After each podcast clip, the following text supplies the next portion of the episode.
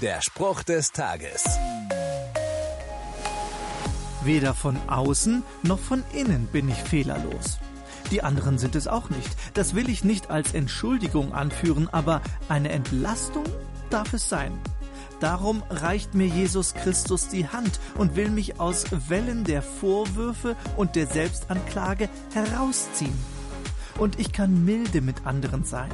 In der Bibel steht, alle sind schuldig geworden und haben die Herrlichkeit verloren, in der Gott den Menschen ursprünglich geschaffen hatte.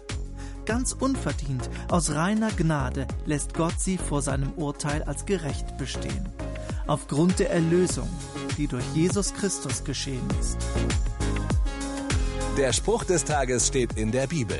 Bibellesen auf bibleserver.com.